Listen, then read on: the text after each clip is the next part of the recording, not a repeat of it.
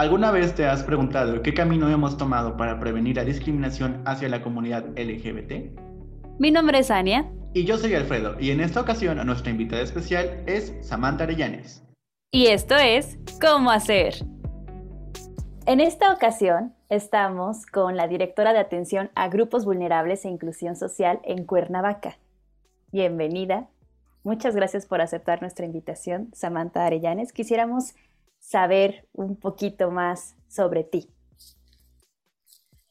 Hola, hola, pues muchas gracias por esta invitación, chicos. Em, les voy a contextualizar rápido quién es Samantha Arellanes. Yo soy una persona que me asumo desde pequeña en una identidad de género femenina, pero el desconocimiento que tenía del tema no me lleva al saber quién era. Entonces, yo a los 19 años le digo a mi madre, ¿sabes qué? Soy un chico gay. A los 24 años empiezo a trabajar en el travestismo y entonces eso me da más plenitud en sentir la felicidad de ser esa mujer, aunque fuera por momentos. Y eh, justamente hace, en el 2016 tengo la oportunidad de entrar a un partido político como secretaria de diversidad sexual aquí en el estado de Morelos y eso me da como que la necesidad de tener que trabajar los temas, pero ya desde visión política. Yo ya estaba entonces en el activismo desde el 2004, que fui parte del Comité de la Marcha Diversidad Morelos, y entonces entro en el 2016 a este tema de política y el activismo mezclado con, con la farándula, que es lo que me desenvuelvo, dan justamente que llegue eh, hace siete meses justamente a este cargo que es la Dirección Administrativa de Atención a Grupos Vulnerables e Inclusión Social de este Ayuntamiento de Cuernavaca. Y pues hoy prácticamente soy esa persona en gran contexto que puede, que puede hablar sobre la experiencia de haberse identificado con, con un, ser un chico gay, haber sido una persona travesti y hoy asumirme en mi realidad y mi felicidad y mi orgullo de ser una mujer trans y haber pasado también por las partes de ser una, una figura pública en, en, el, en el, ramo de la, del travestismo. Tengo 22 años de carrera y bueno, y una, y una vida de activismo también completa. Entonces, todo esto se junta y es lo que hoy puedo llevar a cabo justamente desde esta dirección a mi cargo. Pues eh, muchas gracias por aceptarnos la invitación, eh, por darnos como esta oportunidad de conocerte. Y em, bueno, eh, justo como lo mencionas, que todo este, trans, bueno, todo este trayecto de tu vida te ha llevado justo a la dirección en la que estás hoy en día. ¿Qué tan importante crees que es que una persona que sea miembro del colectivo sea perteneciente o tenga como a su cargo este tipo de direcciones? Bueno, es muy importante porque a nivel nacional habemos mujeres trans que trabajamos en el servicio público, pero la diferencia que tiene Samantha Arellanes a todas mis compañeras es que yo no soy directora de diversidad sexual o de una jefatura de diversidad sexual. Yo soy directora de un área que trabaja con personas que viven con VIH, personas que ejercen el trabajo sexual, personas que viven en situación de calle personas con discapacidad y adultos mayores. Entonces, esto lo que logra es ampliar esta gama de decir, tengo la capacidad de poder relacionarme con todas las personas sin importar mi identidad de género. Yo creo que eso ha sido muy, muy importante y obviamente es algo que estoy sacándole mucho, mucho provecho en este momento desde el espacio que tengo. Durante todo este proceso que has tenido la oportunidad de trabajar con todos estos grupos vulnerables, ¿ha sido fácil o ha sido difícil? Mira, ha sido, em, podría decirse un poco complicado, sobre todo los adultos mayores, porque también hay que entender que la identidad de género es cómo te asumes desde tu interior. La expresión de género es justamente estas maneras, manierismos del vestir, del comportarte. Entonces yo a propósito hago un ejercicio aquí en el ayuntamiento. No siempre vengo muy maquillada hoy. De hecho me agarraron así a minutos, me maquillé rápido pero también es dar el mensaje de que no el hecho de que tenemos que ser mujeres trans, debemos de estar súper maquilladas, súper súper arregladas, no, también habemos personas, en, en, el caso tuyo, por ejemplo, Peque, pues no estás maquillada y eres feliz con estar así. Bueno, es, es lo mismo que me pasa, entonces es un ejercicio que hago con la ciudadanía que llega. A veces me dicen joven, a veces me dicen señorita, y bueno, también tengo que empezar a reeducar justamente a la sociedad. De hecho, tengo un lema que es reeducar para sensibilizar. Y fíjense que la primera vez puede que se confunden, la segunda ya, ya son más conscientes, incluso he, recibido también muchas bendiciones de los adultos mayores y eso me da muchísimo gusto, el poder tener esta empatía con todas estas personas. ¿Qué tan eh, diferente es como el trato entre generaciones, o sea, la forma como de, como lo mencionas, reeducar. O sea, es más fácil en algunos casos con algunas generaciones, con otras es un poco más difícil. ¿Cuál es como la diferencia o la experiencia que tienes como en esta brecha generacional? Mira, eh, es clara, los constructos sociales que se tienen es complicado. En el caso de las personas adultas mayores, ya traen algo muy arraigado en cuestión de la educación.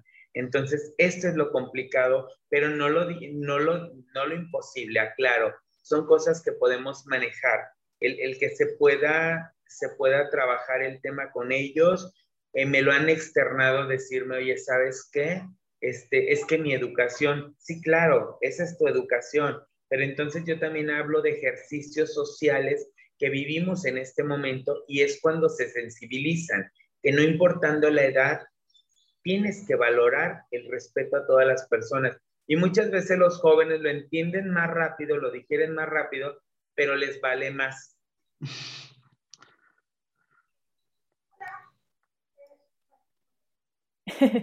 y yo. Sí, adelante, adelante. ¿Cómo, es que, surge todo este activismo, el movimiento de buscar el respeto y por ende también dar las capacitaciones a diferentes grupos que han sido infinidad de capacitaciones?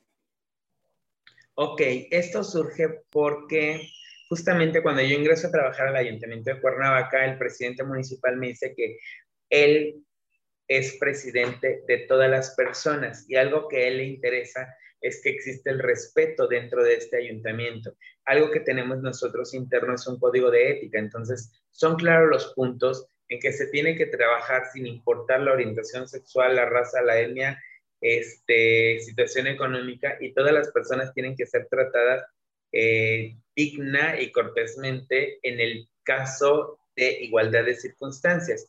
Entonces, justamente de ahí surgen estos talleres para poder sensibilizar a, a los servidores públicos en un trato igualitario desde la, la visión de diversidad sexual. Eh, ¿Cuáles son los temas que se abordan dentro de estas capacitaciones? Y bueno, eh, ¿cuál es la diferencia con algunas otras capacitaciones que has tenido? Ok, bueno, la experiencia que he tenido ha sido muy interesante y muy enriquecedora porque me ha tocado, por ejemplo, trabajar con las delegaciones. Terminé un primer taller con todas las delegaciones que están aquí en Cuernavaca, que son ocho.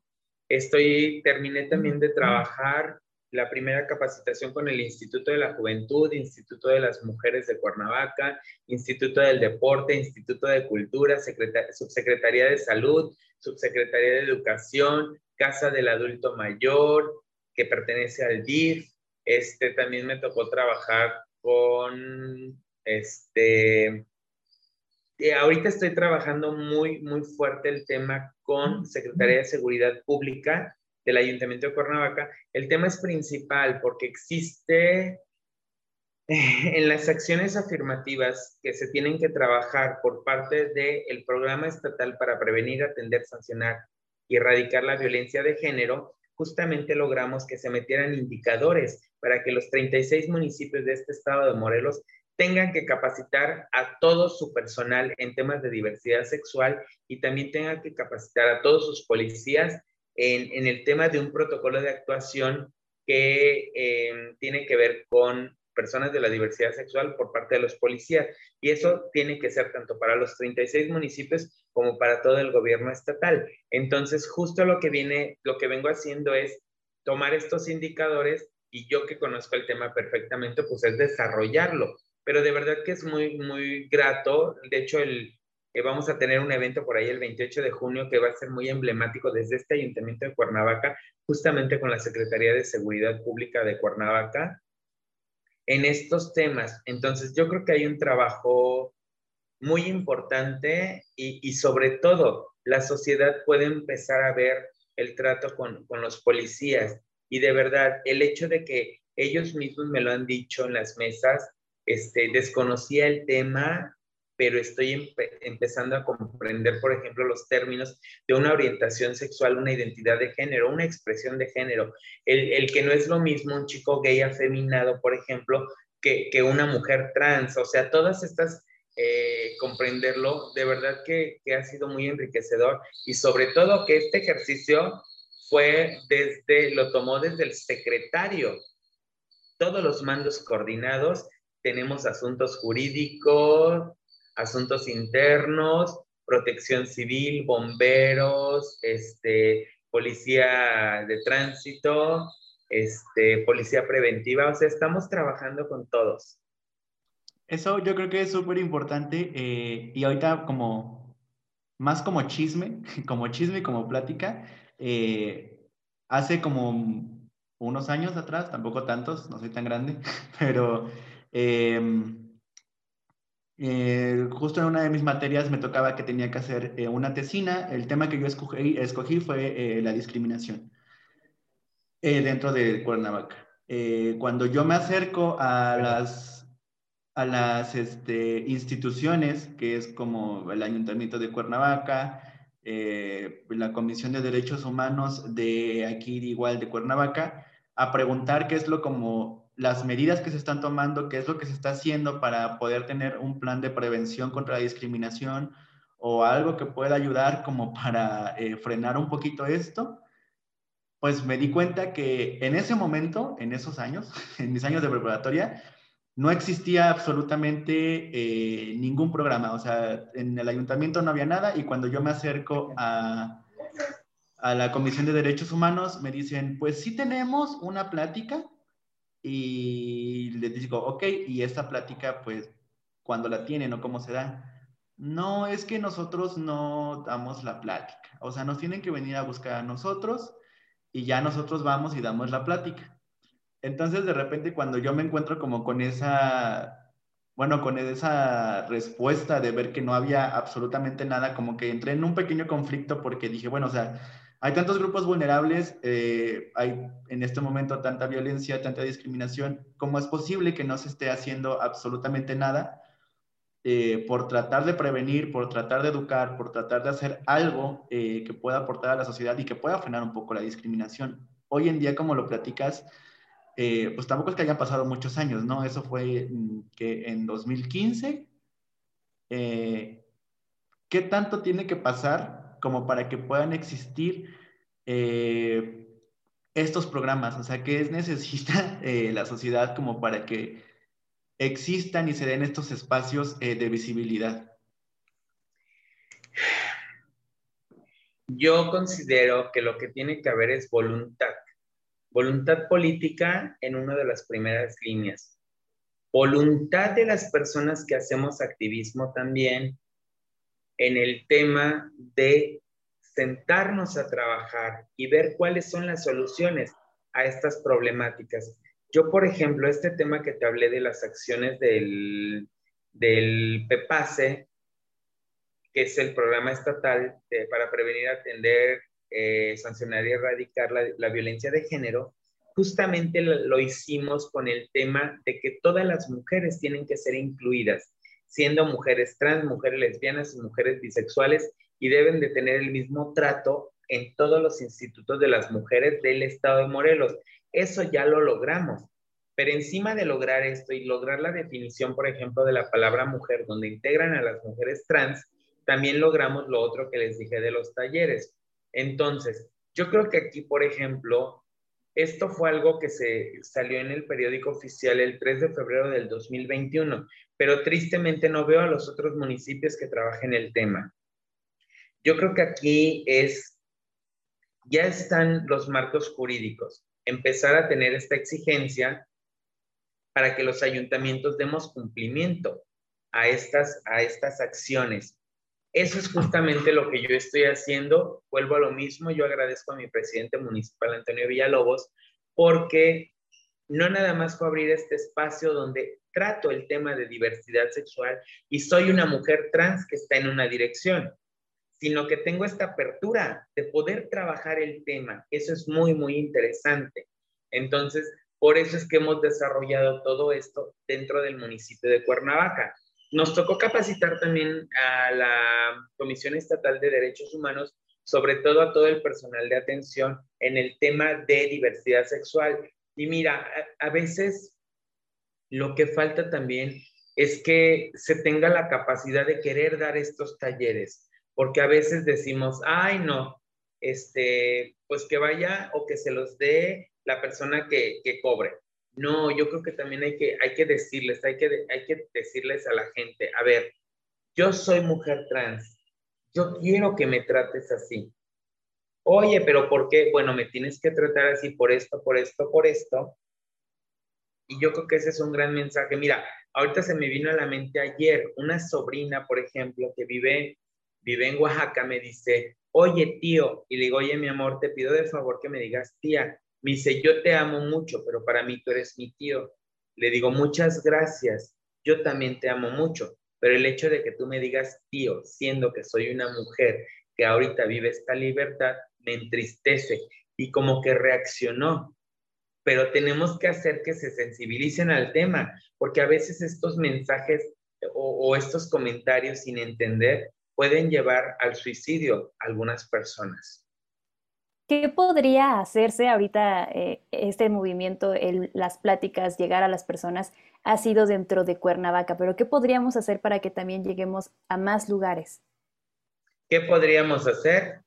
Pues decirle a la directora de diversidad sexual del gobierno de Morelos que se ponga a trabajar con todos los municipios. Yo creo que esa es una, una parte y para eso está la oficina y yo creo que eso se tendría que hacer, porque de verdad esto que yo que yo hago aquí en Cuernavaca, lo tiene que hacer Cuautla, que tiene una jefatura de diversidad, lo tiene que hacer Jutepec, que tiene una jefatura de diversidad, lo tiene que hacer Tepoztlán, que tiene una dirección de diversidad de género, una dirección de equidad de género y diversidad sexual, lo tiene que hacer Huitzilá, que tiene una coordinación este, de diversidad sexual, lo tiene que hacer Ayala, que tiene una jefatura de diversidad sexual. Entonces, pues que se pongan, o sea, digo, ya está, tal vez el desconocimiento del cómo hacerlo costaba trabajo. Bueno, si, si de algo sirve, yo les ofrezco el apoyo sobre lo que yo ya tengo hecho, porque al final yo no estoy nada más en Cuernavaca, tengo la fortuna de trabajar en todo el país con mi show.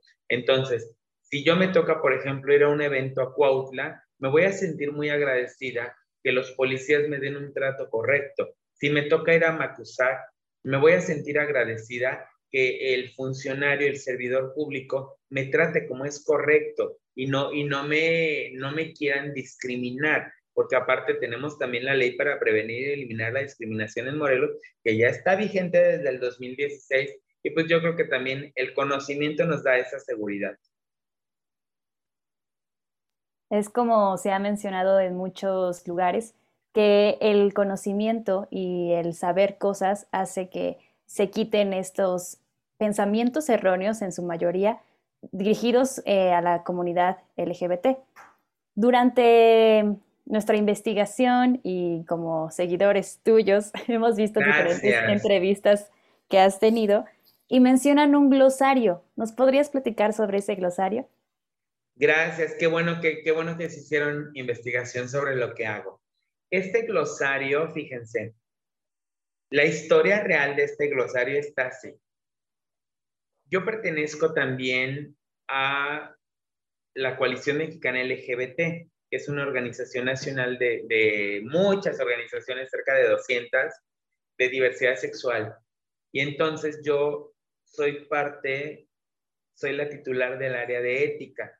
Y nos tocó hacer en conjunto con otras áreas un glosario para tener eh, unificado los términos de la diversidad sexual y todos los conceptos. Considerando esto, algunos compañeros hicimos una investigación en el glosario de CONAPRED y el glosario de la Comisión Interamericana de Derechos Humanos.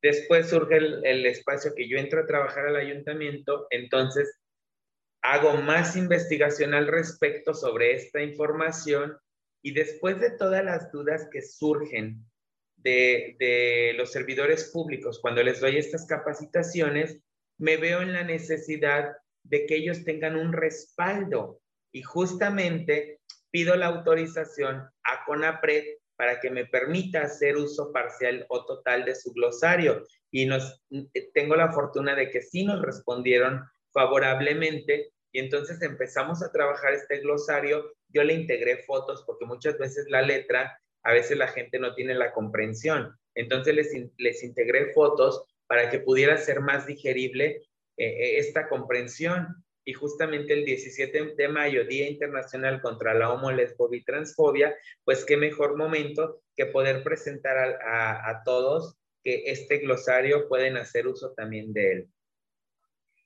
¿Dónde podemos encontrarlo?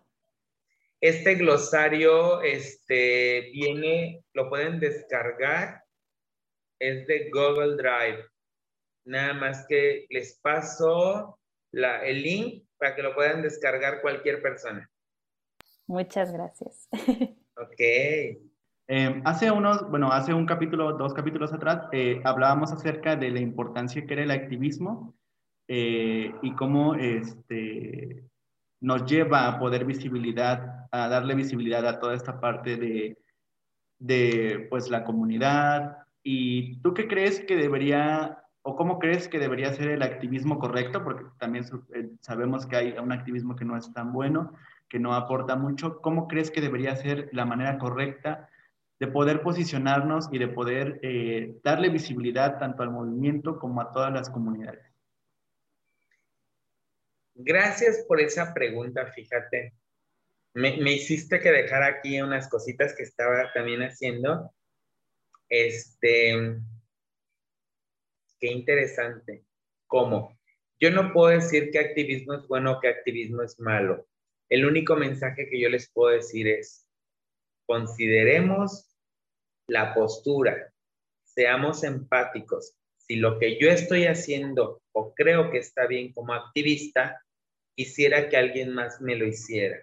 Yo creo que pensemos desde esa empatía y yo creo que eso sería el mejor mensaje yo, considero que el trabajo que yo hago es bueno. ¿Por qué? Porque yo me veo también en la postura de ser una ciudadana. Entonces, yo trabajo en base a eso y siempre he pensado en base a eso. Pero yo les digo a mis compañeros activistas a nivel mundial, por ejemplo, pues ese es el tema. ¿Qué hacemos? Y pensemos que en un momento estamos del otro lado. Y si empezamos a, verlo así, yo creo que tendríamos mucho más opciones. Durante todo, toda nuestra entrevista también nos platicabas un poquito, bueno, desviándonos sobre, sobre lo formal que, que, estamos aquí con nuestra directora de atención. ¿Nos puedes platicar también un poquito sobre los shows que das? Bueno, Yo, yo, nací en el espectáculo el 18 de mayo del 2000 y fue por un error, porque lo mío sí fue un error. Eh, yo me dedicaba a, a, organizar eventos y justamente ese 18 de mayo del 2000 presentábamos el Mr. Gay Morelos 2000, que por cierto fuimos pioneros en ese tema, ¿eh? Morelos. Y este, y la persona que iba a conducir el evento no llegó y entonces mis amigos me dicen, pues aviéntate. Y yo, no, ¿cómo? Yo prefiero estar siempre tras bambalinas. Pues aviéntate y aparte te vas a aventar y vestida de mujer. ¿Cómo? Pues total, ese día yo no, yo no había usado tacones a pesar de que sabía que, que la feminidad era lo mío. No había usado tacones, bueno, me pusieron tacones, me pusieron ligueros, porque mi personaje se llamó en ese momento Andra la Teibolera, porque hacía una alusión a las drag queen que venían de, Ibiza, el tema justamente, pero yo, yo le puse como que ese toque más, más atrevidón. Entonces tenía que salir con baby dolls, con ropa de encaje y todo esto. Y pues obviamente fue, fue complicado. Yo, yo en el show me acuerdo, había personalidades de, de, de, de la diversidad sexual a nivel nacional y estaban botadas de risa, pero yo me estaba quejando de que a pesar de que me había rasurado las piernas, me estaba picando las medias. Entonces yo decía en el micrófono una serie de tonterías. Bueno, fue tan divertido para la gente, pero fue esto y así fue como logré hacer el show. Ya después al año empecé a meterme ya más en el travestismo. Fue Alejandra Guzmán el primer personaje que hice en el 2001 y de ahí tuve la oportunidad de viajar a varios estados, fíjate, con, con el show. Eh, hablo de uno que me encantó, fue Rojas Morelia, que sigue el lugar y es, es uno de los que me dejó como muy, muy satisfecha con el trabajo.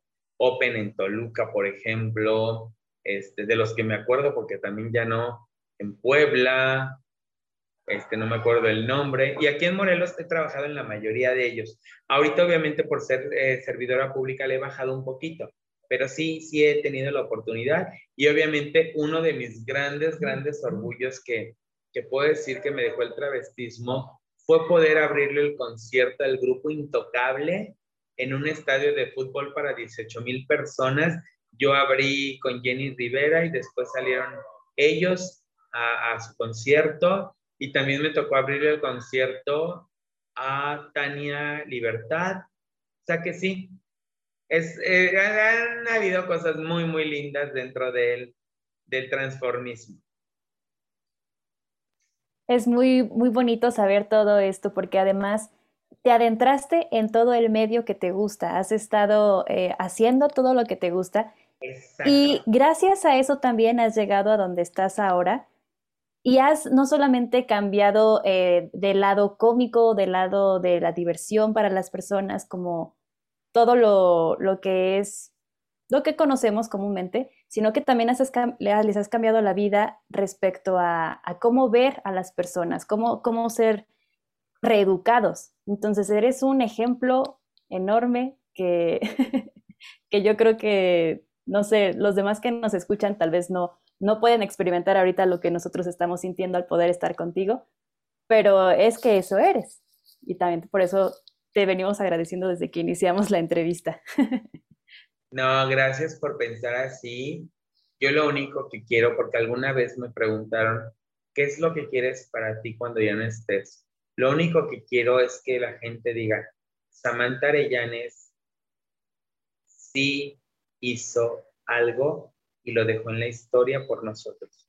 Y digo Samantha Arellanes porque hoy tengo la fortuna de decirles que ya en ocho días me entregan mi INE. Entonces ya tengo mi cambio de identidad. Entonces también es uno de los logros que estando aquí en el ayuntamiento, pues digo, se me dieron muchas cosas, se me dio que entre mi proceso trans, eh, ahorita estoy con mi proceso hormonal súper feliz, con los cambios en mi cuerpo, cambios en mi rostro, estoy muy, muy bien, muy bien.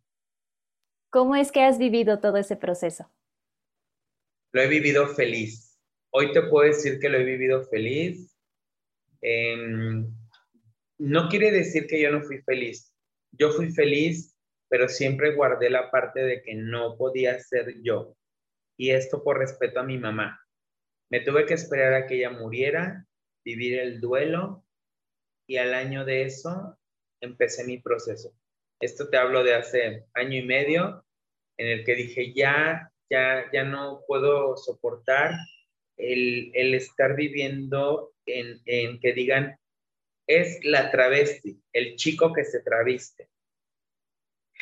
Entonces tuve que, que decirle a mi familia y afortunadamente digo, como todo, hay alguno que otro que no les gusta, pero se los dije muy claro. Yo les comento, esta soy yo. Si ustedes no lo quieren entender, nada más no se enojen si me doy la vuelta y los ignoro, porque esa es una realidad. Yo creo que lo que la gente necesitamos es tener esta capacidad de autoestima, de decir, aún siendo mi familia, tú eres negativo a mi entorno, lo siento, me doy la vuelta y te saco de este círculo, porque de verdad venimos a esta vida a ser felices. Y por ende, si somos felices, damos felicidad a la gente.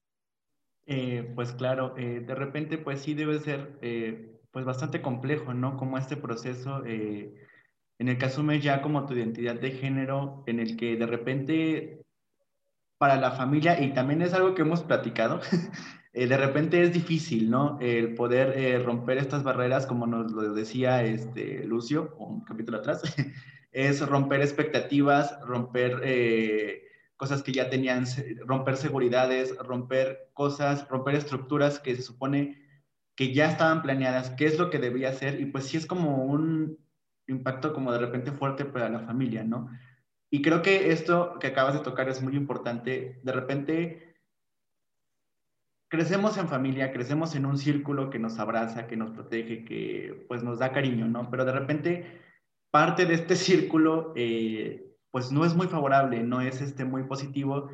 Y creo que, como lo mencionas, no está mal eh, de repente decir, ok, sí son mi familia, pero si me están haciendo daño, si me están lastimando, pues discúlpame, pero perdón si me volteo, ¿no? En tus propias palabras. Y está, siento que eso es algo que deberíamos empezar como a retomar, que sí está bien que seamos familia, pero si es algo que nos está eh, agrediendo de cierta forma, pues no está mal si de repente tomamos nuestras propias decisiones o si de repente, em, pues no nos, nos, damos de repente como la espalda, ¿no? Por decirlo de otra forma. Eh. Mira, el tema ahí es claro.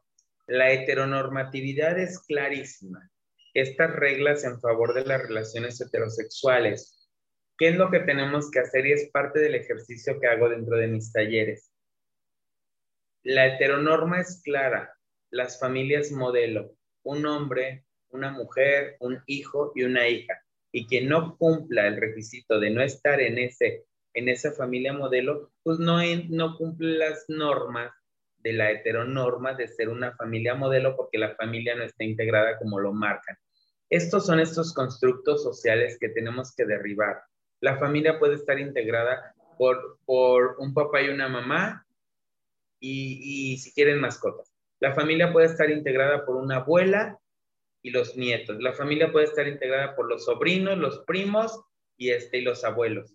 Entonces, cuando empecemos a respetar el derecho a todas las familias, por ejemplo, ahí vamos a empezar a comprender muchas cosas. Debemos de quitar la religiosidad. Yo respeto mucho, todas, eh, bueno, la mayoría de mis hermanas son cristianas, por ejemplo, y me aman y me aceptan, porque antes antes de ser de una religión, yo soy una persona y yo tengo valores. Entonces, yo creo que empecemos a mostrar eso. Antes de juzgar, veamos qué es lo que está pasando con las personas. Y, algo es claro, ¿eh? pocas veces hablo, hablo así el tema, pero pues muchas veces a mí me han atacado de que es que la Biblia dice, pues sí, pero también la Biblia te dice que estamos para dar amor, nada más. ¿qué mensaje es el que tú le podrías dar no solo a la comunidad, a todo el colectivo LGBT, sino también a las familias, a quienes los rodean, en general? El mensaje que les puedo dar es directo. Respetemos. En el momento que tú te respetas como persona, te quieres como persona, te valoras como persona y te amas como persona, por ende, vas a dar ese respeto a los demás. En el momento que nosotros no somos felices, hacemos la crítica a todo. Este, este famoso ejercicio del espejo. Entonces, em, no, no hagamos esto. O sea, valoremos que no me gusta mi cuerpo. Bueno, pues voy a hacer algo para que me guste. Que no me gusta mi cara. Bueno, pero ¿por qué no me gusta mi cara? Por esto. Bueno, sopesemos las situaciones que no me gusta lo que vivo porque la gente me dice que porque este, soy, soy gay, soy lesbiana, soy esto. Bueno, si tú no te aceptas, la gente te lo va a decir. En cambio, si tú empiezas a ignorar estos ataques, la misma gente se cansa de que no las pelas. Entonces yo creo que hay que ser más inteligentes en este tema. Y sobre todo, algo que es clave, clave, clave, clave, clave para mí, siempre es aprendamos a dialogar decir, esto no me gusta, te lo pido de favor, respétame. Porque la gente ya está entendida. Y si se da una situación de problema, por lo menos tú ya dijiste que no te gusta y pusiste tus líneas. Si las sobrepasan, tienes también estos derechos, porque también ante eso tenemos este, leyes que nos tienen que beneficiar eh, a todas las personas y justamente son los derechos en igualdad que deben existir. Insisto, no es realidad para todos. Morelos tenemos matrimonio igualitario, pero no tenemos ley de identidad de género, por ejemplo. Entonces, tenemos que trabajar estos temas para que todo sea igualdad, equidad, perfecto. Pero más que igualdad y equidad, yo digo algo, que sea justicia, romper estas barreras sistemáticas y que todos estemos en las mismas condiciones y con esta misma facilidad para todos. Eh, hablando como un poquito, eh, porque yo, bueno, tuve la oportunidad de conocerte en un momento de mi vida donde... Eh, ah, ¿Dónde, dónde? Ah, ya, está saliendo la parte de fanatismo. La parte de fanatismo. En algún show. no, en una marcha, de hecho, que fue a la primera marcha que yo fui dentro del estado de Morelos. y creo que ha sido como de las únicas, porque ciertamente no, no he ido como a, muchas, pero sí por lo menos eh, fue la primera que fui y fue cuando ya me estaba asumiendo dentro de mi propia identidad, donde me estaba conociendo y todo esto. Y pues bueno, verte ahí de repente, eh, estabas tú conduciendo en esa ocasión. Eh, no recuerdo, supongo que también debe haber sido como 2015, 2016, duré, algo así. Duré 11 años conduciendo a la marcha. Mm, sí, la verdad sí. Este, tuve como esa oportunidad de poder conocerte ahí. Y mm, platicando como también ya lo habíamos venido eh, mencionando también en unos capítulos, eh, ¿qué tan importante crees que son las marchas? Eh, porque de repente a mucha gente dice, es que para qué lo hacen, es que hay niños que no están viendo, es que nada más van a festejar, es que nada más van a hacer este, destrozos. ¿Cuál es la importancia de poder estar ahí, poder este, realizar la marcha? Ok, Contexto general, la marcha. La marcha es un acto de protesta, así de simple. Y por eso surgieron las marchas desde Nueva York en 1969, en México en 1979, la Marcha del Orgullo, son actos de protesta. Estas, estas faltas de derechos. Desde ahí empezamos. Eso es una marcha. Todo lo demás le pueden nombrar como quieran. Una marcha es algo que sale desde la sociedad en estos puntos de exigencia. No es algo que hagamos los ayuntamientos, no es algo que haga el gobierno del estado, es algo que sale desde la sociedad. Eso es una marcha. Considerando esto, la gente puede atacar que las marchas eh, hay mucho, mucho despliegue de erotismo, por decirlo así. Bueno, pues si tú vas a un carnaval también ves a alguien bailando y, pueden salir las chicas en pezoneras, en este, en, los trajecitos justamente acorde a lo que es el carnaval. Bueno, ok, este, no, pero es que no pueden salir así porque hay niños. Cuando nosotros empezamos a educar a los niños en el tema de las orientaciones, identidades expresiones y el respeto sobre todo, los niños tienen esta comprensión. Al final, el cuerpo lo hemos sexualizado como algo malo, lo cual no es así. ¿Sale? Yo siempre les he dicho, y los dos últimos años, que fue 2018 y 2019, que me tocó ser la coordinadora general de la marcha aquí en Morelos, yo les decía cuando solicitaba los permisos, si tú ves a alguien encuerado o tú ves a alguien ingiriendo bebidas, claro que te los puedes llevar, porque tenemos un bando de policía y buen gobierno en los municipios y justamente eso tenemos que trabajarlo. Entonces, respetando el bando de policía y buen gobierno es justamente con lo que yo me enfoqué. Y el hecho de salir a marchar no quiere decir que debes violentar los, el marco jurídico. Eso es clarísimo. Entonces, la sociedad también tendría que comprender todo. Este, las marchas, pues mira, al final nos espanta el ver una mujer trans con plumas, pero no nos espanta que el hijo vea en un periódico en primera plana una persona accidentada, una persona violentada o una persona este, asesinada. Yo creo que hemos perdido la capacidad de humanizarnos. Y eso es algo que tenemos que trabajar. Cuando empecemos a ver la realidad de un cuerpo, cuando empecemos a ver la realidad de una persona en su orientación, en sus gustos, en su identidad, entonces empezaremos a comprender que cada quien está viviendo su espacio y este derecho que tenemos a nuestra identidad, que eso también es algo que nos garantiza el Estado. Esta parte de los niños siempre es un, referente que se menciona mucho, porque se ha visto desde hace mucho tiempo atrás, justamente el no lo hagas porque hay niños, no hagas esto porque ¿qué van a decir los niños?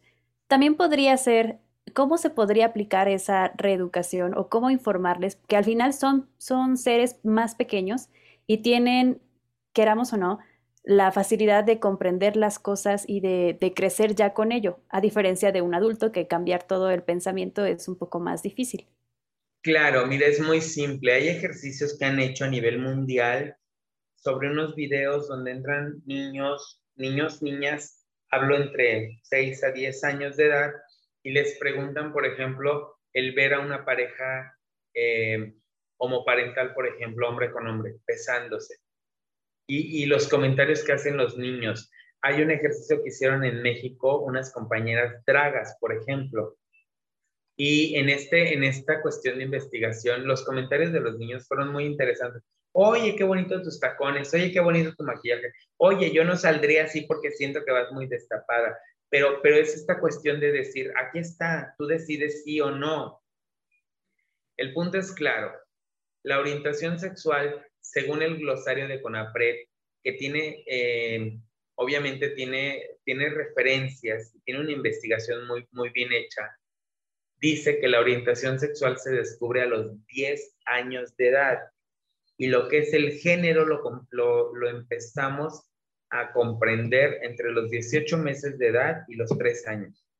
Entonces, desde ahí ya es cuando empezamos. Y, y es lo que también no, tenemos esa información, no todo el mundo tenemos el acceso a saber este tipo de cosas y decimos, no, bueno, es que, por ejemplo, lo que pasa es que tú ya de grandecito te empezaste a juntar con tal persona y ahí fue cuando cambiaste, o ahí fue cuando ya te, te, te transformaste, te volviste así. Y no, no es así, es algo que ya se descubre desde pequeños, entonces. Sí, es algo que se descubre, pero lo que tenemos miedos es a que los hijos, hijas, no nos digan las cosas. Si nosotros abrimos estos panoramas, de verdad, el caso de Tiziana en Argentina, que logró la identidad de género a los 10 años, el caso de Jazz, una persona de Puerto Rico, que descubrió a los 6, 7 años de edad que, este, que era una mujer cuando su cuerpo era de un niño. Entonces los padres inteligentemente empezaron a tomar estas capacitaciones, esta preparación en el tema y hoy Jazz, de hecho, es un referente a nivel mundial en el tema de infancias trans. Esto es importante considerar que el hecho de que las infancias trans o las infancias con orientación sexual este, lésbica, gay, bisexual, puedan irse, irse más que definiendo, puedan ir, ir aceptándose y asumiendo estas posiciones o estas realidades, también tiene que ver con que los padres tenemos que quitar esos prejuicios. Porque al final es eso, ¿eh? O sea, los padres esperan que el hijo tiene que ser igual que ellos. No, todas las personas somos diferentes. Y tanto nos critican también, por ejemplo, en el caso de las parejas homoparentales o lesbomaternales con el tema de adopción. Recordemos, todas las personas que tenemos una orientación sexual diferente venimos de parejas heterosexuales. Eso es tan simple. Y los casos de abuso, por ejemplo, que hay, es mucho más grande el, panorama en personas heterosexuales comparados con personas de la diversidad. Y el caso de adopción, hay muchísimos matrimonios. Cuernavaca en lo que va de, este trienio, si no me equivoco, llevamos 79 en, lo que va del 2018, ahorita 19 matrimonios, pero procesos de adopción no llevamos. Entonces, yo creo que también hay que ver todo eso, porque el hecho de que, de que quieran adquirir las personas un derecho no quiere decir que que eliminen el derecho de otros. No, empecemos a pensar que si esta búsqueda de derechos es justamente por estos grupos minoritarios. Eh, pues sí, justo eh, como eh, lo hemos comentado, de repente mm, como también lo mencionaba eh, Lucio, y como creo que también es muy importante, una infancia, eh, pues, que no tenga como restricciones, creo que es mucho más plena, ¿no? El hecho, por ejemplo, de que un niño que ya de repente a esta edad está asumiendo como esa identidad, que vea este tipo de representaciones, que vea a dos hombres tomados de la mano, a dos este, mujeres, que vea que tiene también, por ejemplo, compañeros que tienen eh, eh, padres del mismo sexo, es abrirles como la mentalidad y poder asumirse y no sufrir tanto también, ¿no? Porque de repente a nosotros eh, sí nos pasa que de repente como que tenemos, como que le sufrimos, ¿no? Como que de repente entramos como en este conflicto de saber, bueno, más bien de creer que tenemos como una idea errónea, como que estamos mal, como que hay algo que no está bien en nosotros y este tipo, bueno, avanzar en este tipo de cuestiones de derecho y ver este tipo de representaciones, pues hace que las generaciones nuevas o hace que las personas ya no se sientan tan mal, ¿no? Como lo veníamos eh, platicando también, abrir espacios, abrir, eh, por ejemplo, este tipo de la marcha hace que nos sintamos en un ambiente donde no estamos como pues restringidos, ¿no? Como que no estamos siendo como agredidos, ¿no? Entonces, eh, ¿qué tan importante es de repente en los trabajos también educar eh, acerca de la diversidad? Pues tenemos que educar, mira, ahorita es, es como se los comenté acá hacia el inicio, el hecho de, de que hoy estoy desde la institución, pero también hay compañeros, compañeras activistas a nivel nacional que están haciendo un trabajo muy importante en poder capacitar a las instituciones, hemos logrado ganar espacios, tenemos que hacer esa exigencia de que se tengan que capacitar a todas las personas. No venimos a cambiar ideologías, que quede claro. Lo único que venimos a decir es respeto, nada más. Yo no quiero cambiar ideología de nadie. Yo lo único que quiero es que se comprenda, se tenga empatía y por ende se respete a las personas. Nada más. Pero también tenemos que entender todas las personas como bien lo marca el artículo primero de nuestra Constitución, es justamente el, el hecho de respetar sin afectar a terceros. Entonces yo creo que por ahí es claro el tema. Em, ¿Qué mensaje podrías darle eh, a las personas miembros del colectivo que aún no eh, seas, no, no, bueno, no es que se asuman, eh, sino que no han salido aún del closet? ¿qué les podrías decir para apoyarlos eh, en este proceso? Yo les podría decir que salgan en el momento que quieran salir. Nadie tenemos el derecho a sacar a nadie de closet. Por más gorda que me pueda caer una persona, yo no tengo el derecho de sacar de closet a nadie, porque cada quien vivimos situaciones diferentes y sabemos el por qué están en esos espacios. Yo lo único que les diría a favor es, véanse a un espejo, Vean si esa es la vida que quieren. Repito, ámense, quiéranse, respétense y en base a eso y a lograr esta, esta capacidad de amarse, justamente así es como van a lograr el hecho de, de, de respetarte como persona, por ende vas a hacer que te respete tu familia y que te respete el segundo círculo que serían eh, trabajo, escuela o lo, o lo que tú quieras. Pero si nosotros como personas no nos respetamos, en primera persona es difícil que los demás te respeten, porque no te da esa seguridad que necesitas tener.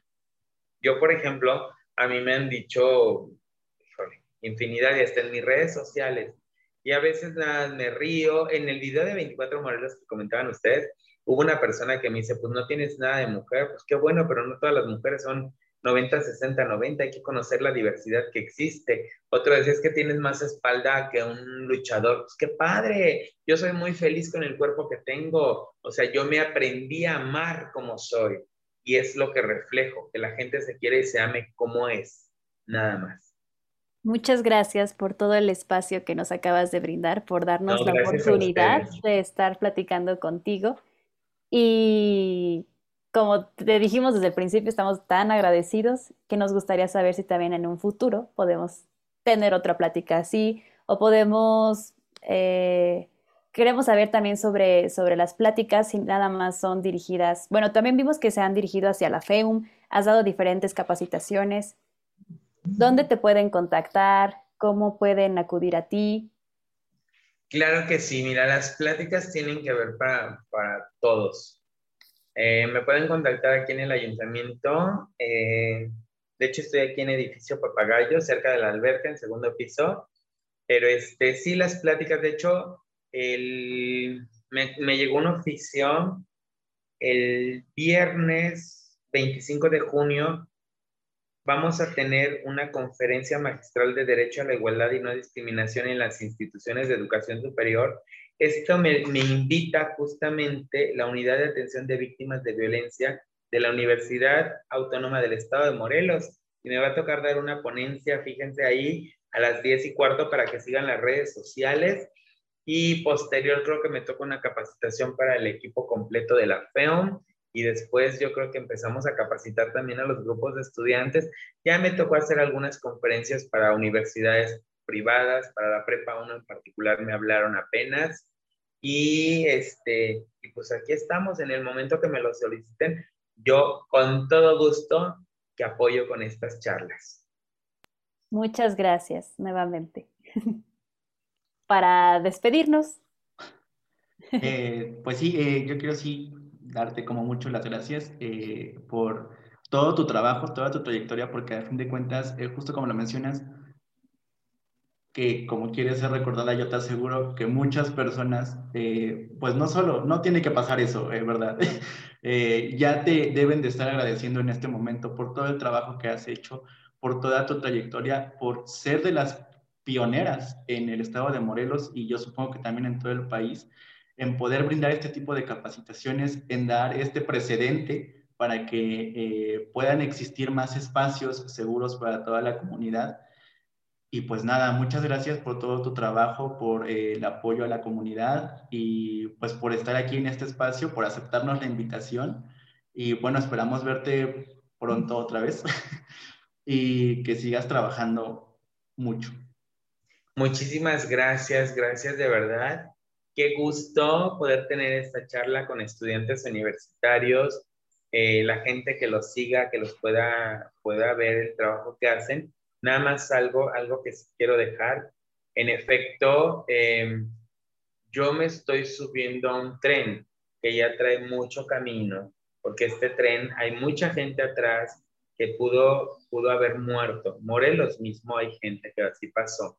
Entonces, a mí me toca subirme en este tren cuando ya tengo un camino avanzado y a mí me toca hacer esto de iniciar tal vez las charlas desde esta parte institucional. Pero esperemos que más adelante, cuando yo ya no vaya en este tren y se suba otra persona a este tren, justamente ya hayan logrado tocar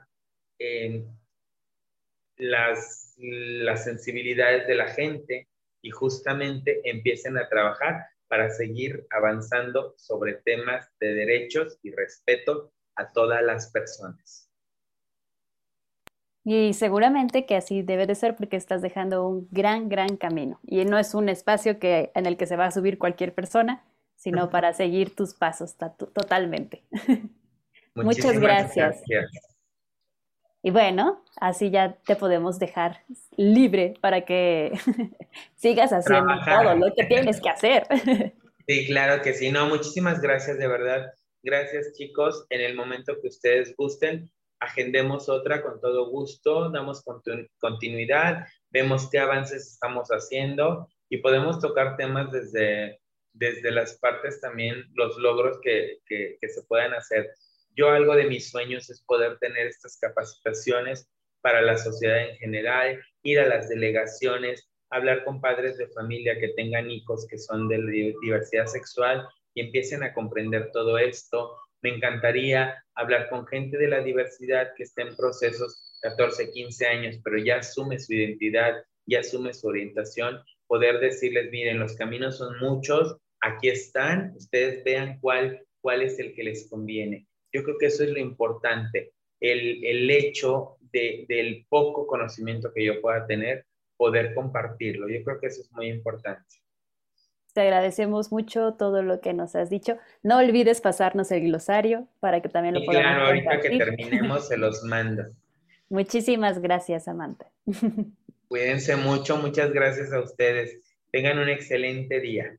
Igualmente. Gracias, gracias. Gracias. Pues esto ha sido todo por esta ocasión. Muchas gracias a todos ustedes que nos escuchan y recuerden que todavía nos queda un capítulo pendiente para eh, concluir este especial del mes del orgullo. Les recordamos nuestras redes sociales, nos encuentran como Cómo Hacer Podcast, tanto en Instagram como en Facebook. A mí me pueden encontrar como arroba Sania Pinzón en Instagram, Sania Pinzón en Facebook y ya son las más importantes. A mí me encuentran como soy Punto Alfredo en Instagram y Alfredo Jaime en Facebook. Esperamos que les haya gustado. Nos vemos próximamente.